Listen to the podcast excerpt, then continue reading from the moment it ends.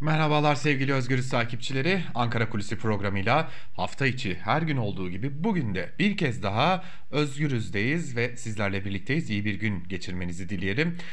Evet bugün neye bakacağız? Aslında geçtiğimiz haftadan bugüne sarkan bir konuydu ama biraz daha netlik kazanmasını bekledik açıkçası. Çünkü hassas bir konu, önemli bir e, konu.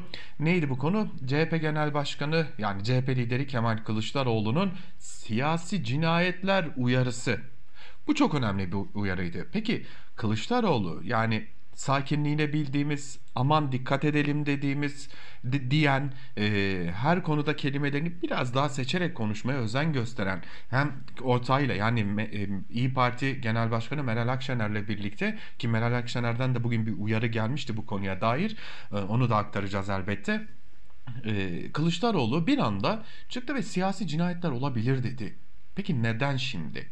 Şimdi siyasetin son birkaç gününe hatta son birkaç haftasına bakmak gerekecek aslında bu sorunun cevabını ararken Türkiye'de son dönemde siyasette ciddi bir hareketsizlik vardı.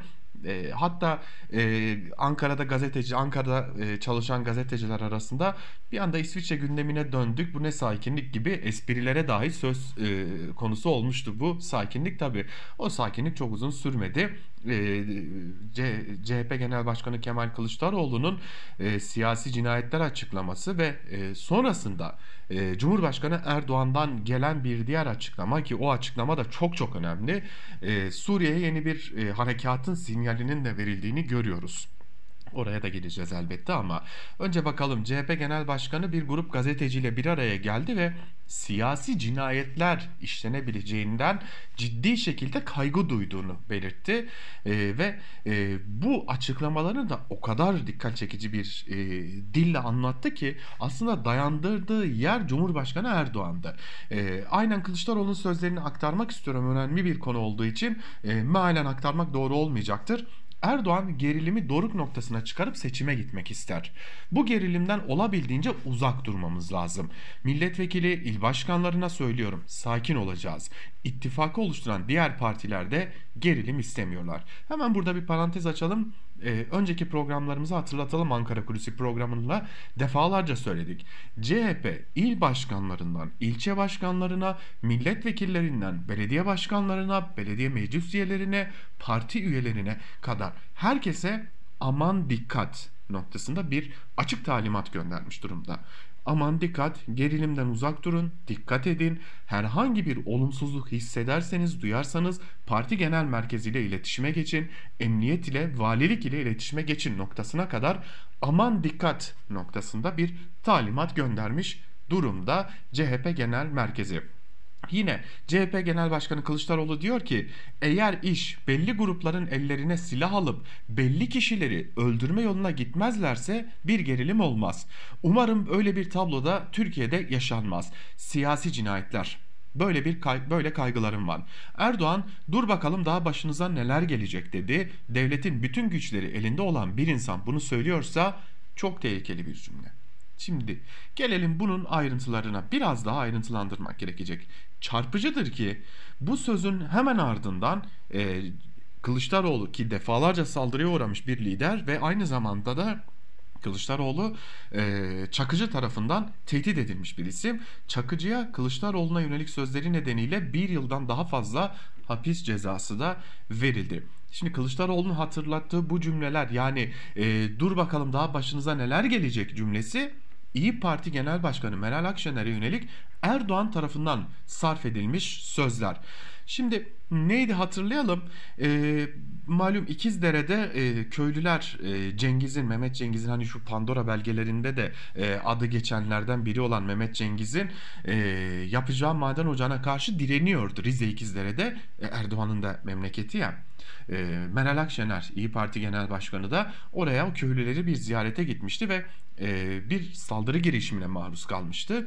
Erdoğan da hemen Akşener'in bu saldırı girişiminin ardından çıkıp şu sözleri söylemişti.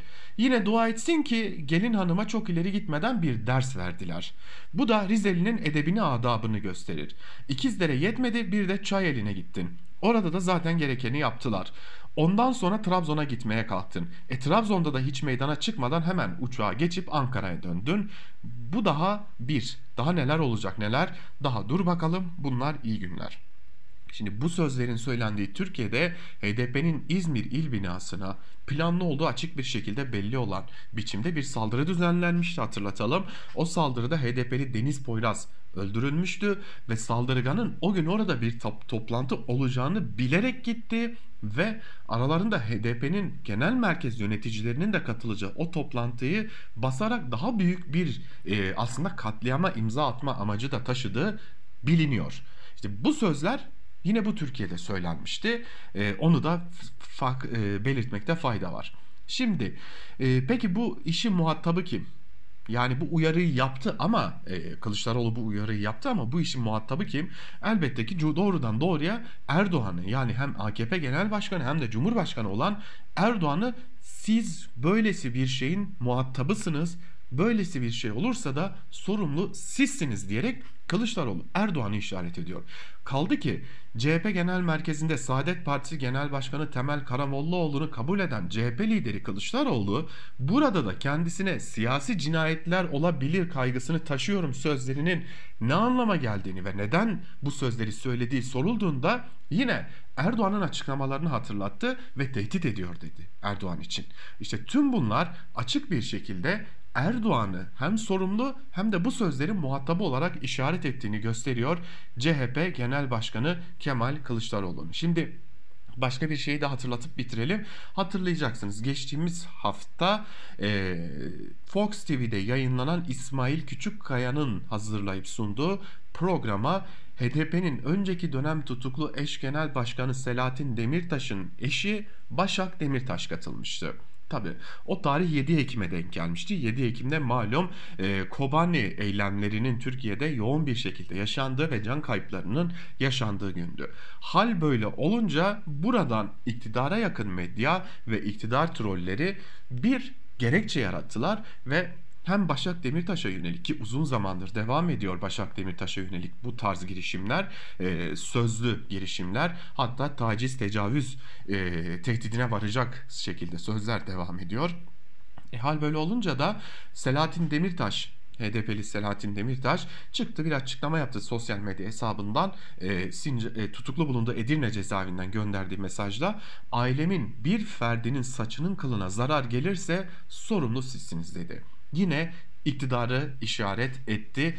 Bunu da hatırlatmış olalım. Şimdi Türkiye'nin tarihi ne yazık ki bu tarz şeylerle dolu. 1980 öncesi zaten biliniyor. Kanlı 1 Mayıs'tan tutalım da e, Maraş katliamına kadar, e, Çorum katliamına kadar e, yine Türkiye'nin zor dönemler geçirdiği 90'lı yıllarda e, malum e, Madımak Oteli'nde e, aydınların diri diri ateşe verildiği o günleri biliyor, hatırlıyor Türkiye. Türkiye'nin hafız, hafızası e, şimdi bunlarla dolmuş durumda. E, e, hali hazırda böyle olunca da Kılıçdaroğlu doğrudan doğruya Cumhurbaşkanı Erdoğan'ı işaret ediyor. Bu sözler tehlikeli sözler ve burada yaşanabilecek olumsuzlukların hepsinin sorumlusu siz olursunuz diyor iktidara. Burada iktidara derken sadece Erdoğan'ı da değil aynı zamanda e, İçişleri Bakanı Süleyman Soylu'yu da kastettiğini söylemekte fayda var. E, açıkçası yani uzun yıllardır e, belki çok çok uzun yıllar değil ama Ankara'da gazetecilik yapmaya çalışan bir isim olarak e, ben bunun bir muhalefet propagandası olduğuna inanmıyorum. Yani CHP Genel Başkanı Kemal Kılıçdaroğlu da Meral Akşener de sözlerini ölçüp tartıp biçip öyle konuşan çünkü e, ciddi manada iktidara geleceklerine tam anlamıyla inanmış bir e, ittifakın temsilcileri ve bu nedenle de ölçüp tartıp biçip konuşuyorlar. Yani bu, bu tarz bir söylemle Kılıçdaroğlu bir propaganda üretmez. Üretmek aklına dahi gelmeyecektir. O nedenle ben e, görüştüğüm bazı kaynaklardan da edindiğim bilgilere göre CHP Genel Başkanlığına daha doğrusu CHP Genel Merkezi'ne CHP'lilere sadece e, bu tarz bir söylemi söylerken aman olabilir şeklinde değil bazı duyumlar gittiğini de biliyoruz.